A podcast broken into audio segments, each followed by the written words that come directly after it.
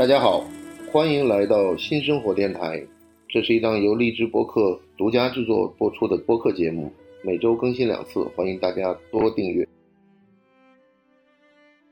我特别不理解的一个事情，就是说，为什么我们周围碰到好多人，嗯，总会在他的朋友圈，总会在他的社交媒体上洋洋得意的跟你说：“我打个飞的去哪儿吧。”啊，就特别，我不知道这个心理是怎么来的，你能分帮我帮我分析一下吗？这个这个很很容易理解啊，这个啊炫耀炫耀式嘛，就是炫耀式的消费。早期凡尔赛不是是炫耀式的消费，我们不认为是他一定是买个什么名牌包包或者买个什么豪华手表，对吧？luxury 的那种手表，就是一个晒在朋友圈或者就是一个炫耀。他很多时候就是在不经意的时候给你讲，对呀，就是繁体高级版啊，或者什么样，这这他有我打个飞的就去那儿吃个饺子因为打个飞的，它里面有好几层意味。啊第一，它的时间非常自由，啊，对不对？第二，它能消费得起这个飞的。飞的。哎，当打飞机，当打 变打飞的，对，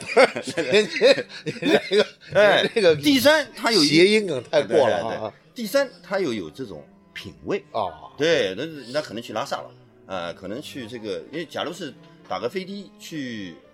比如像南昌这种地方，啊你就觉得我这这个很土啊啊！我当这这进然我我过去了，对对，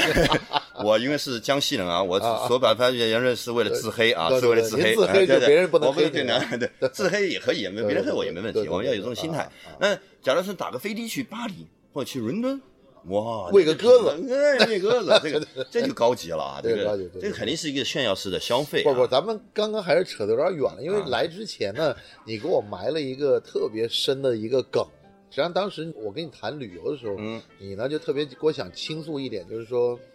你想谈谈旅游中的这个艳遇，但我不能说叫旅游中的外遇，啊因为外遇就表明是你不忠实于家庭的这种。当然，外遇随时都会发生嗯，但是艳遇，我想就是你能跟我能聊请聊一聊吗？能请范老师先对艳遇进行个定义吗？呃，艳遇就起码就是这人得好看，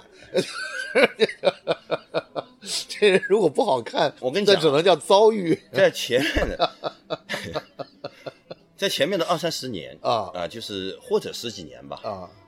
有无数的朋友问我啊在旅行当中有没有艳遇啊！啊，或者他们也想为去什么他们都。问你不因为问我呢？这个因为我还是有一些标签嘛，啊，就长得。高帅爱跑步，对对对，不，主要是还是他们觉得我因为经常出去玩啊或者是他们觉得是一个呃，不过是我个人的旅行或者是结伴的旅行啊。那通常我从不正面回答这个问啊题。，因为这个会涉及到生活作风问题不是，不是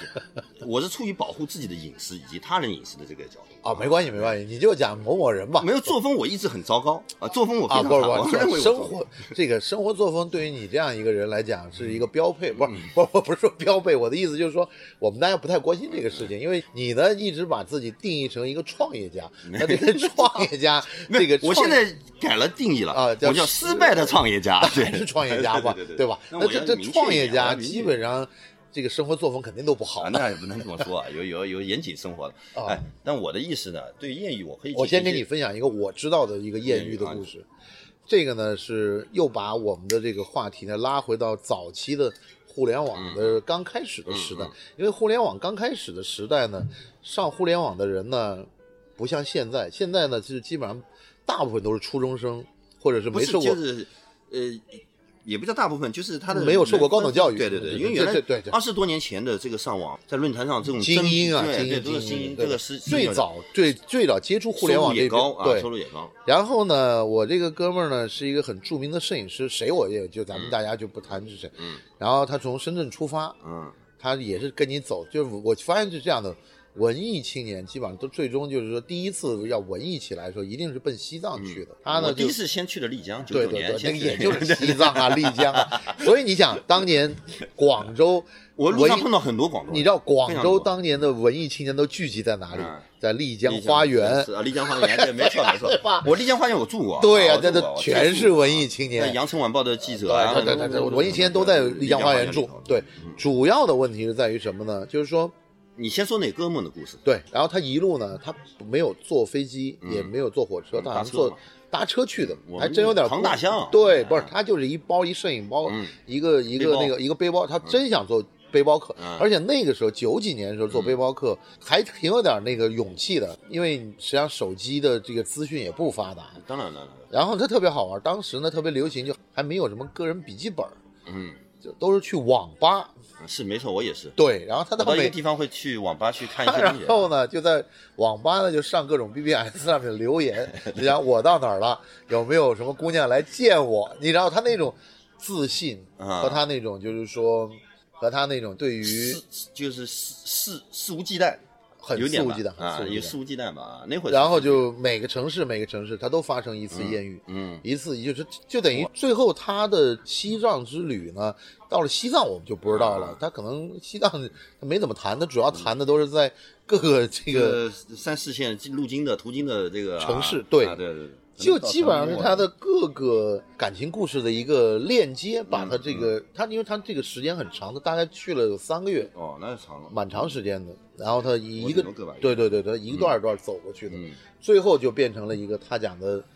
早期的聊天室和早期的这个网吧，嗯。是他爱情孕育的地方。啊，这个这个蛮有意思的，因为现在完全不太可能，因为现在你现在你可能去陌陌吧，我倒 也不知道，我不知道，因为现在的上网的环境呢，比非常非常复杂了。我是觉得我有些时候甚至有点厌恶上网，对。呃，就是我实实事求是讲啊，我是说厌恶这个呃一种复杂的，因为有些时候我看朋友圈我都会产生一种厌恶感啊，因为太太太乱的信息了，你知道吗？以前是信息还是比较有效性对有效性很高对，而且是也比较纯粹一点，它是一个信息。那我刚才说艳遇，我艳遇我是可以评论的。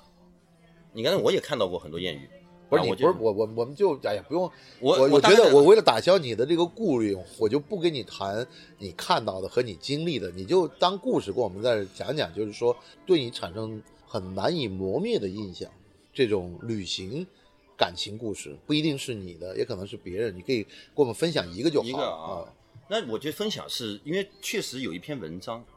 叫我和小梅的故事，但是她就写的是你吗？不不是 小梅是个女性。啊，我以为人家写一个女性写。她是当时是呃在新浪论坛里面是一个啊长盛不衰的一个啊，不不，一咱们别个别。谈这些这个大大但是我我啊。那我只能说，呃，我觉得旅行途中确实比较容易产生情感的一个冲撞或者链接，这个我绝对我是非常认同这个观点，嗯因为我有非常多次的跟单独女性一起旅行，甚至到很长途的到新疆啊，到呃川西啊。啊，到藏区和甚至到东北，因为我跟我现在的那个，其实我们也是在旅行当中认识的啊。但是你要说我特别是，因为我觉得它特别容易是因为你是经常在一些变动当中，女性在某些程度上是会有、呃、依赖依赖感，呃，而这种依赖感体现在你对旅行当旅行当中的一些突发事件的判断和这个应对对然后这个时候就显出你很对呀、成熟。这自信还有什么都是涌现出来了。呃，就是假如是单独或者在路上偶然啊碰到一个女性的话，那假如是有一些共同经历，比如你看壮美河山，嗯比如去看这个博物馆，那你肯定会进行一些交流。那种交流是非常单独的，你甚至在日常生活当中，因为在此时此景就你们俩那种感受，而而且你你们两个基本上那个时候是不算熟是吧？就属于还是这种摸索状态。当然。对，啊，因为还有这个，你也碰到一个恶劣环境，嗯。啊，我因为我去过东北零下四十度，我去过大呃那个大兴安岭，你去挖参吗？没有，我去猎人的帐篷里。啊，待了三个晚上，当然最后是肯定疯了啊，啊。就是呃我说疯了是那个味儿。不是胃的胃的问题，是第一天我就喝大，哦。被他们灌大，我哦。然后就躺在雪地上啊，特别冷，然后帐篷呢前半夜会有生火，后半夜就冻得要死，哦啊，那而且这个被子肯定是半年以上没洗过啊。我也从来不脱衣服的，就是穿着羽绒服，还有什么什么这种呃冲锋衣，巴拉巴拉就盖在上面。而且，当然跟猎人相处呢，肯定会有一些性格上的一些东西，你会小心翼翼，因为他们都有枪，他们都有刀，嗯啊，就是鄂温克人啊。当然，我只是为了猎奇，当然我也是为了拍照片，为了写游记来补贴这个旅游费用的这个，那我肯定是写过这些游记啊什么的啊。我的意思是在这种恶劣的环境下，有个女性在你旁边，对你依赖性太强了，嗯，不是出于保护啊，对吧？还有就是，我后来发现一个现象，正经的现象，嗯就是在二十年前，在路上的背包客，你知道，恰恰男女比例啊，是女的远远超过男的。我后来总结了嗯啊，因为我们也有一些男性的这种背包客，对吧，朋友？但是，一般男的生活压力更大，嗯在城市里面的，你要背包你要花费啊，花钱啊，或者是啊，你假如没买房买车，巴拉巴拉，就是这种，你都会压力很大，而且你对工作的这种依赖度会非常强。对，但是女性，哎，恰恰会更放松一点。没错，我个人感觉是这样的，啊所以你会发现在路上，其实你碰到女性背包客的概率远远高于男性。但是啊，but but 我这个不涉及任何歧视，这能在路上吃苦的女性，嗯。大概率，呃，颜值一般，啊，这个是也是很明确的一个数据上的一个一个判断，呃，是我的经历的一个判断，但跟现在可能不一样了啊，我是指在二十年前，而且我也想过，假如我长得特别好看，她可能就也不会那么爱去旅行啊，或者我发现，我发现这个，我前两天也是跟人聊天，就看了一个特别恶毒的话，说为什么人们都说红颜女子多薄命？嗯嗯嗯，因为大家对长得丑的人活多久不在乎。对对对对，就这个实就就实际上就是说，你的这种对于容貌的这种看法呢，嗯实际上我觉得，呃，让你枯燥的旅行呢，变成了有一些的调侃。就是说，这个人如果长得好看的话，你会发现这个旅行各种期待就出现了。嗯但当时你看的这个长得容貌普通的女性跟你们一块儿吃苦耐劳的时候，忍受着这种旅行当中的种种的这种不舒服的时候，你会觉得很合理吗？我立刻扭头就走。我跟你说，不是合理的问题。我我经常这样。还有一个问题，我为什么经常我不说有艳遇的问题？因为我是把旅行当成特别特别单纯的事情，因为我不希望有任何的情感来耽搁我的，因为我以前的目的性很强。对我说我说旅行的目的性很强不，是，你生活为了追求幸福，那你旅行为了追求什么？我就是也是为了丰富我自己啊。对，我丰富你自己的过程。那你说那个旅行的目的很单纯，我是指单次旅行的目的，对，它整个过程对那你就无数无数次单次旅行，造成了你的旅行家的这样的一个 title 嘛。但我的想法就是说，你每一次的目的是什么？呃，我有特别明确的，假如我要去的话，我会去某一个地方，我有非常明确的目的的啊。啊，就看那个那比如去风景吗？也不是，我我现在风景完全没兴趣啊。当然，我以前肯定有啊，就是我比如我要想想去拉萨，那我肯定是呃读了很多书啊，然后就一站一站坐车去西宁，开始到各我们当时我第一次去欧洲的时候，当时就买了台湾远流出版社出的那个，那这是一个 DK，他们买的 DK 那个那那默克吗？不不是默克，比默克还要啊早早啊他那套书特别棒。后来别人跟我讲的，就是我在 DK 的那个回忆录上面看到的一个讲法，他一个城市的这个制作费，嗯，在九十年代，一个城市制作费大概是五十万镑，哇，这么贵吗？所以他每请非常好的作家，因为都这不是作家，他反而是不是全景式，他都是各个景点，我理解，然后酒店，嗯。然后餐厅，，因为他要体验，对他为了公允，就像那个对对。LP 也要给我们钱一样啊，对对对对对。就是他给我们的体体验费是要通过公允的方法，而且不是说别人餐厅邀请我们或者酒店邀请我们，而是你要几乎你比如说上海那个时候，我几乎所有的奢华酒店都住过，所有的这个青年旅社都住过。我有一次跟我有几有有几次海外旅行，是跟这个旅游行业的大咖去的。嗯然后呢，我就发现一个特别让我不解的地方，这也就造成了我没有成为旅游大咖的一个基本原因，嗯就他们一直待在房间里不出来。啊，就比如我们到某个地方去了几天，嗯。那大概最少有两天是待在房间里不出来的。嗯。他为了是给这个酒店写文章，嗯。介绍酒店的客房怎么怎么样的嗯这个嗯，我明白，我碰到过很多对，就是这个角落很好，那个地方很舒服，怎么怎么他在琢磨这个，然后他花了很多心思在研究这个研究这个酒店嗯。研究这个酒店内部的构造。嗯。我的目的性呢，我就觉得我到一个城市，我觉得这个酒店实际上是一个提供一个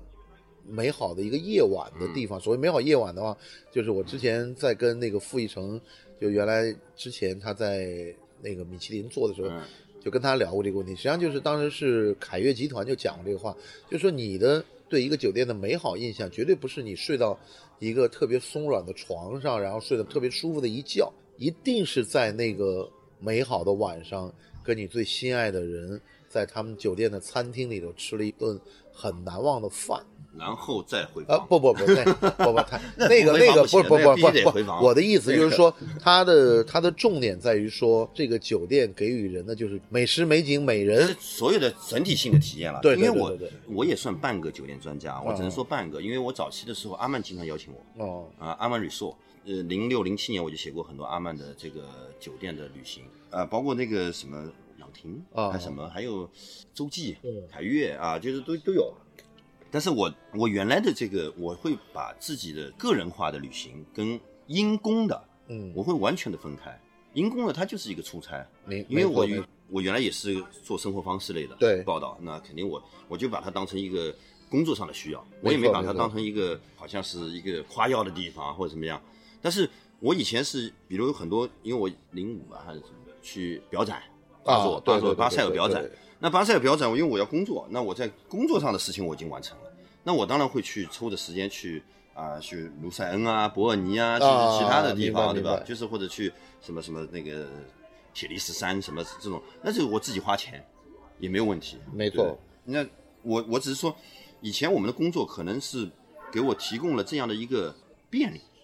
就是他签证啊，因为以前去欧洲签证太难了，主要主要你 有版面，对我版面我也有有版面。我那个你要没有版面的话，这个不基本我自己的版面也啊谈不上啊，啊。就是因为我是当时是真的跟国内的很多的旅行杂志写稿，那你邀请了我，我总要也有选题出来吧？没错没错啊，，那我选题给你提一句呗，啊，对对对对对，当然，这些目的地有些真的像阿曼的那种 resort，它本身这个就是一个目的地，因为有些人是不是我就我酒店的这个我就觉得这个我们我们这个谈到谈到酒店的话，当然是整个旅行当中必不可少的一个一个部分一个部部分。实际上，我对这个城市的生活，嗯，我更加的向往，而且我就觉得那个完全都是陌生的，而且它跟你生活的城市完全是不一样的。而在这个差异的过程中，你会找到你原来生活那个环境里面熟悉的感觉，然后这个熟悉的感觉跟你当下的这个感觉又有一个，这可能等你再回到你熟悉的那个环境里面，你认为你回忆的那个过去，又是你现在的这个将来，你懂我意思吧？也给你给你绕进去了吧？有点不大懂了。我的意思就是说，你回忆的那个那个时候 嗯，和你现在，你回忆的那段时间的现在，就是你回忆的那个时候的将来，对不对？你从时这个时空的状态来讲，你回忆旅行的那个状态，对你现在生活的一种感悟，而你现在正好处在你现在这个生活里面的时候，那不正是你的你回你在旅行当中你想的那个将来吗？嗯，就这样。有点绕，但是我是只是想说自己的一种感受吧，我是觉得。你比如我前两天看那个纽约的那个纪录片啊就马丁斯科塞斯的那个纪录片，对啊，就是那个弗兰那个做女作家就不停吐槽，对吧？就不停吐槽。但这重点是，哎，我就会想，我在纽约，我才我错失了一些细节啊，因为他有提到一些细节啊。那那个是会让你引起共鸣，对对对对，但这个他的吐槽，因为我的这个假期基本上都跑到纽约去过了，然后我我对纽约的感觉始实际上始终跟纽约客对纽约的回忆始终拉不到一块儿去。但是有一点呢，我也看到那些，比如说当时 GQ 的主编来上海的时候，也写了一篇关于上海的文章，嗯然后包括他写在外滩，在几个著名景点啊，还有包括几个著名的酒店和餐厅的一些过程。然后那个时候你就会发现，在地和你去一个地方，那是完全不一样的。就是我们因为生活在这个地方，我们的对于整个的这个东西的评价，还有整个环境的取舍，我们有我们自己的一套，就等于我们把一些我们无聊的这个时段给切掉，留下来的全是精华。精华对，但是旅游当中，实际上你你把都是精华，对你全是精华，对你甚至连觉得那种枯燥的那一段你都不想切掉，你都会觉得那是一种体验。就像你刚刚讲的，从你早上凌晨五点开始坐车要奔上海的时候，你已经习惯了，你都不认为这是无聊。但是如果你现在早上五点钟起来，让你奔浦东，去去上班，对对，那就是无聊，对 吧？所以所以旅行的意义，某种程度上、就是哎但是我是觉得啊，就是你刚才 GQ 那篇文章我没看过，但是我原来是非常受，就是我就说纽约本身，那我是看伊比怀特的那个啊，这就是纽约，对那个我是看了心潮澎湃的啊。当然，他是一个优秀作家，非常优秀的一个作家，他可能因为他对纽约太了解了，因为我现在都没有，我说实在的啊，我就因为嗯、上海写作，在上海写上海这个城市的人非常非常多，但是我真正没有看到过这么恢宏的一种写作啊，或者是你认为他对整个的一个热爱的一个写作。你比如，呃，我们已经过世的陈陈老师，那写上海写了很多了，啊，陈乃生，我是大概在小学的时候就看他写的《蓝屋啊，》，对对对对，绿那是房子啊什么的，那是小学这样的啊，对对蓝屋是在就是上海的老作家里面呢，你会发现他们写上海，通常都会沉浸在他原来的儿时的一种回忆，很正常啊！你现在回忆到你的旅行的时候，你是回忆到你最早 BBS 时代吗？一样的，对我，我只是说，对我只是参照这个伊比怀特的写作对啊，我是觉得我没看到过这样的，但而且有些上海的写作里面，他会沉浸在一个某个建筑。我是说，他的恢宏是在于他对整个的纽约的爱是，就比如说我们穿越时空啊，我们从这的个从最早啪共同的朋友蛋小尼，对，然后他就他最近沉迷的事情就是去拍那些租界的老房子里的那个窗花啊，还有那种，我我觉得没有这个爱好，我们没不反对，我我一直很支持留下记忆城市的记忆，我一直非常支持。呃，甚至我对城市地理我也非常感兴趣。我只是正好提到写作的方式，当然。老作家就是上海的作家，写上海本身，呃，嗯比如金宇澄老师写的那个也非常棒啊、但是它是文学性的，我是说非虚构写作的那种。那就我你你可能没看过另外一篇，那时候是我我有一天晚上睡不着，嗯然后我就把他的一个他在台湾出的一本书的电子版翻出来了，嗯然后他呢写的恰恰呢跟他《繁花》写的不一样，他写的是什么呢？他写的是苏州河两岸纺织工厂的一个变迁。嗯哇，看了以后整晚我都后来就没睡，啊为什么呢？因为因为看的太精彩了，就是那个整个对于你那个，因为他在台湾出版，我不知道大陆有有没有出版，就是他把整个的那个年代的人的这个能跟金老师说一下，跟我分享一下吗？呃，这个 是不方便啊对对，这个后来我就看了以后，他的这个整个对于这个人的描述，对于景观的描述，包括对于里弄生活的描述，就全在里头了，就特别行云流水一样的。我就看了没，有，我我就特别有画面感，你知道我意思吧？我同意。我的意思是，呃，这些都是非常棒的。嗯我我不否认他们的棒啊，我也不否认他们的写作。我只是说，我看伊比怀特的时候，他在描述纽约的伟大，你知道吗？我没有正经看到有人在描述上海的伟大。没有，这那是因为你对那个城市的陌生产生了一种期望。就你对上海很熟了以后，你对很多的描述不以为然。没有没有没有，我我看了很多写上海的。你可以期待我写的这个，那可以，因为我是觉得他拉近拉出，就比如走过那条街的时候，他就想到这谁谁谁在这里我我当时我这个这个我当时跟一漏夜在写作我我当时跟啊一个经常飞伦敦的空姐聊天，嗯她就给我讲了一个我到至今也是难忘的一个描写。她讲她第一次飞到伦敦的时候，她在街道上走，她看到的应该是那个伦敦那种高级住宅区、摄政公园什么那那一带的那些房子里面，全是每一个房子里面都是那种温暖的灯光。嗯然后他当时的一种感受就是说，这灯光后面的每一个家庭家庭都有一个有趣的故事，没错，对。这个没错。然后不久呢，我就看到了描述写的一个生活圆桌，然后他呢就把这个托尔斯泰的一句话嗯给篡改了。嗯托尔斯泰好像说的就是幸福家庭都是一样的，嗯不幸的家庭有各有各的不幸，对对，就是这个意思。实际上就是说，你作为一个旅游者，你会对那个目的地的那种期待和好奇，超过了你在平时生活中的一些好奇。就好像你当时看过苏三那个论摄影的这个事情，嗯。我不知道你有看过这个当时纽约摄影学院的出了一本教材吗？这个教材我九十年代看的啊，就是九十年代新出，那个对啊。对对对对啊然后90年代他的一个开篇中译就告诉你说，你不要以为只有旅游才能拍出好片子实际上因为你旅游时候，你的整个的这个雷达就变了，嗯。你变得每一个东西对你都特别对，都想都很新奇，因为你从来没见过嗯，你从来没有感受过，但你对于你平时周遭的事物变得熟视无睹这了。是没错。对这个就像我们的好朋友叫高明老师啊，他现在经常在玩一个 一个黑白胶片，拍了很多他认为是非常优秀的这个对这个这个摄影作品对对对啊。，我们要这个鼓励高明老师成为伟大的摄影 师对师，对对，就这个是一个没办法。重点他还有拥有我的一个一个全套啊，就是酒后各种全套。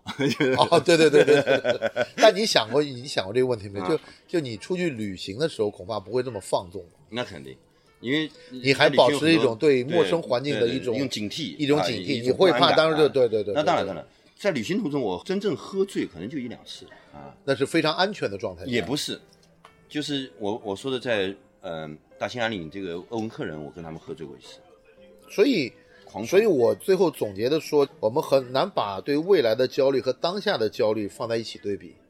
对吧？嗯哼，但是而旅行的回忆呢，恰恰是我们对过去的将来，也就是现在做的一个比较，就是我刚刚跟你说的这句话。而这个比较呢，就恰恰是旅行的过去式，就是我们现在所有的对于旅行的回忆都是过去式，那当然，对，然后你就期待下一个旅行我现在不是特别爱旅行。啊，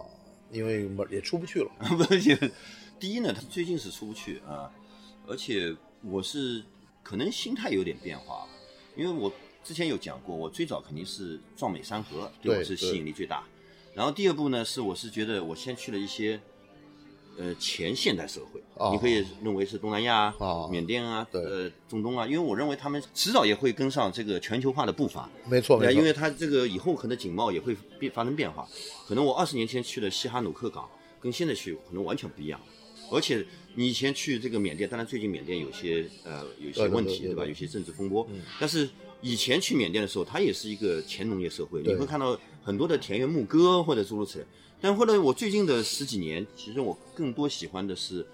原来人类留下来的文化瑰宝啊，好吧智慧。你对城市的旅游更感兴趣。我现在更喜欢城市旅行，对啊，特别是好的城市啊。我经常会在一个城市待上一个礼拜到两个哦，礼拜。那太棒了啊！对我觉得这种就前提是一个好的城市啊，对对对前提是一个好的城市啊。但当然了，就是说我们去之前已经知道这是个好的城市了，然后你待到一两个礼拜，就大约十天这个状态时候是最舒服的。是是是你可以就是不用去这么跋山涉水啊，舟车劳顿这样的。就是像当地人一样生活。我后来就是刚才你有提到过的，就是我后来就特别喜欢像当地人一样，对啊，在纽约也好，在东京也好，在京都也好，或者在在什么巴黎，你我昨天也佯装成当地人，对不对？昨昨天晚上我看了一部描写罗马的叫《极美之城》的那个电影，嗯然后它实际上这个电影里面并没有讲什么主要的事情，嗯就是讲的一个作家的一个到处在观察，嗯然后实际上那个城市，你就想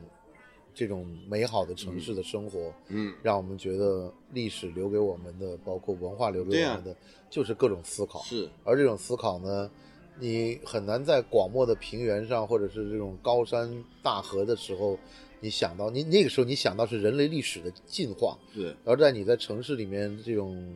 溜达的时候，嗯你想到的是一个你一个细节，你就在跟以前的人在交流了，对啊，就你看到一个细节啊，一幅画，你就在跟他在进行交流了。所以我最近有好多人要让我去什么呃新疆啊、横断山脉啊，巴拉巴拉。我说实在的，我已经没有兴趣了啊，因为完全没有兴趣。因为我第一，我前提我也看过很多，对啊。那你说我要去，我去美国也去了很多次，但是、呃大峡谷我从来没去过啊，因为我也觉得没什么兴趣，就就没兴趣啊。那那带你去巴厘岛去按摩吧。对，那个我很喜欢，那个很喜欢。就我我在讲我最近的一次旅行，啊就是去了三亚的后海，啊，我看到对对对很多年轻人，对对对对对。那个是我太放松了。哎，那个，我觉得就是说，实际上整个海南的旅游呢，实际上我一直是很不屑的。我原来特别糟糕，特别糟糕但是现在问题就是，实际上你有没有觉得中国的城市生活是谁在改变？大理的那帮人吗？不是，不是绝对不是 啊，是房地产开发商，是他们呢像造城一样的，把一个个购物中心，嗯把一个个酒店弄出来，然后呢，他把各种各样的人集中在这个地方，对不对。啊，老范，说到这个话题啊，我大概从零五零六年以后，就几乎不在中国真正意义上的旅行，对，因为你会发现一个非常讨厌的一个现象。嗯，啊，当然，景区的迪士尼化这就就很糟糕了，吧？对吧这什么古镇啊，什么变成全商业啦，这个就非常糟糕啊。还有一个严重的问题，我前阵子去了贵阳，啊，当然是办出差的，然后还去了南宁。啊。因为这些地方呢都是我二十多年前去过的。二十多年前去的时候，我觉得非常有趣。啊，啊，因为它的地貌、它的这个人还有美食都特征非常明确，对对对，现在古建。都一样了。一毛一样，这是我最恨的一个地方。而且在中国，你现在没有任何一个地方而且。基本上都是模式，就一出来就是个高架而且，高价完了以后，万象城，对对对啊，什么万达城啊，反正还有什么各种楼盘，楼盘对楼盘名字也一样的啦，啊什么这个呃万科绿地，啊巴拉巴拉巴对对对好，我后来我就很崩溃，你知道吗？就我原来留下的所有的记忆，我几乎就没了啊。以前南宁是一个非常小的一个，我认为是个县城一样的东西。啊后来当然，县城我不是贬低啊，我觉得是非常有趣的啊然后。我去探索一些湖，探索一些那个呃古建。二十年前以后，古建全是变成星巴克啦，哦什么变成这个连锁的餐厅啦，就是就是类似这样。包括那个宽窄巷子，成都的宽窄巷子，哦我一定要吐槽啊，因为。宽窄巷子是我二十多年前，就二十年前是经常寻找艳遇的地方，不是不是，那边有两个青年旅馆，啊，一个叫龙塘，啊一个叫小观园。是我每次去藏区，啊我必经成都的时候，我一定会住。当然，我也会去住那个火车南站的这个交通饭店啊。交通饭店是更多老外啊，更贵一点。但是我去那个宽窄巷子的话啊，那个时候就是成都人的日常生活啊。就龙塘，我住四人但，人家讲你们就兴你们上海有新天地，不能我们搞个宽窄巷吗？没有，我不反对这样，嗯我不是说我反对，我只是说作为我的一个记忆来说，它是很糟糕的。明白，明对白，明白。你当然你现在去宽窄巷子，当然哦，门口有牌，然后进去有白夜，有各种吧，有买买各种东西，我操，主要是同质化的太太严重了，对对，对这个就是我就说的这个中国，我跟你说，就面貌啊，从城市面貌上来说，让人生厌的地方。这是资本的力量。对对对，上海稍微好一点，稍微上海上回海淀。我不是说是因为我在上海生活了二十多年啊才说上海的好，而是上海稍微好一点。对，因为它原来早期的时候，九十年代的时候，对整个淮海路的改造，其实也是香港的地产商。没错没错，对不对整个卖给了香港地产商，没错。但是现在稍微好一点，所以这个我一定要吐槽。当然，我刚才提到后海，哇，真的太棒了，因为我在后海，三亚的后海，对三亚的后海，它是一个野蛮生长的一个社区，一个村庄，然后有两个海边，两个海边都有不同的功能，而且也不缺乏人流，而且饮食的结构也很多元。酒店嗯没有真正意义上的大酒店，啊，全是玩冲浪的人，年轻人，还有电音派对啊啊！我电音派对，我基本上参加到晚上两点三点，两点三点你还有夜宵啊啊，就非常棒，大家很放松。我本来想好是要去学冲浪的，最后我一直停留在一个酒吧里你就在。电音里面 浪了，对，就是他很放松，你知道吗？那你你也可以找到同类人，对同类人而且你也可以就是消费有非常有安全感啊啊，也没有人坑你。以前我们对三三亚最恨什么？啊我十几年前就对呀、你以前去三亚，你每一次去餐厅，你就是一个探险的过程，对对不对？你每一次都是要斗智斗勇啊。你。你知道我去国外嗯这个就是寻找同类人的方法是什么吗？嗯我在这个旅行指南上查一个东西就找到了，啊就是找哪儿有好喝的马提尼。啊，马提尼啊，因为这个这你是马提尼爱好。对，然后嗯。你找到了嗯。马提尼这个酒吧啊，你就找到了一批跟你有同样爱爱好的的人，对。真的，这个是屡试不爽，我明白，对。而且是因为它特别切片的一个东西啊，而且特别雅致，对就是说只所谓雅致，就是大家都很客气，是这个一个品味，就是啊就都喜欢。首先，马提尼它不会喝醉，嗯。就因为它它太烈了，大家啊就是你会有节呃稍微节制有点，你也不会但是这些人呢，又是想奔着喝醉的念头来的，啊然后又不会喝得酩酊大醉，这一点我觉得特别有意思。嗯，好吧，我们现在这个节目的最后，嗯。你是不是谈一个你的未来这一年的旅游计划有吗？今年因为呃世界还处于不确定啊。因为我对国外现在也不清楚。当然，因为我最近几年是非常喜欢去北美啊，因为我觉得北美整个探索，因为它的广袤的土地真的是有很多新鲜的东西啊，在在等我。那假如今年能够开放国境的话，我可能会先选一个海边 OK，啊。当然，日本也可能会去，日本的海边我也去，因为日本我也去过很多很多次。对，然后在国内的话，目前我可能会再去一次后海。好的。那还有一个小问题，嗯，你去了那么多地方，见了那么多人，艳遇也好，遭遇也好，偶遇也好，嗯，你的人生意义是什么？前面有逻辑吗？这一段？没有逻辑，对 对，这并并没有逻辑，这是我变奏是吗？无比是对对对对，无无无敌的，但最后一定得给你把给拉到一个特别高的地方就你谈谈你的，就是就旅行对我的意义。呃。不是人生对你的意义，不是人生对我的意义。对对对对。哦，人生对我的意义，我因为很多年前我就明确了。作为一个失败的创业家，对。作为一个成功的旅游者。嗯，因为我特别喜欢一个品牌的一个 slogan，啊，当然我说中文吧，啊、对。永不停止探索啊，因为人生肯定是一种体验的过程 OK 这个是我很明确的，就你啊在路上，对，一直在路上的感觉。啊，OK。就是这个旅程，除非它戛然而止，我的生命尽头啊，啊，我一定是在路上，不管是人际关系交往，对。还是今天我们在这里交流，啊。其实也是在路上的一种感觉。OK，OK。啊，就你还是永远要在路上。嗯，包括我的职业，我职业是变过很多的职业，我知道，知道，挺好，挺好的。嗯好，非常感谢小白今天跟我们的聊了这么长时间。啊，握手合影，呃喝耶饮，好吧，喝一杯，喝一杯，喝一杯，来来来来，干杯，干杯，干杯。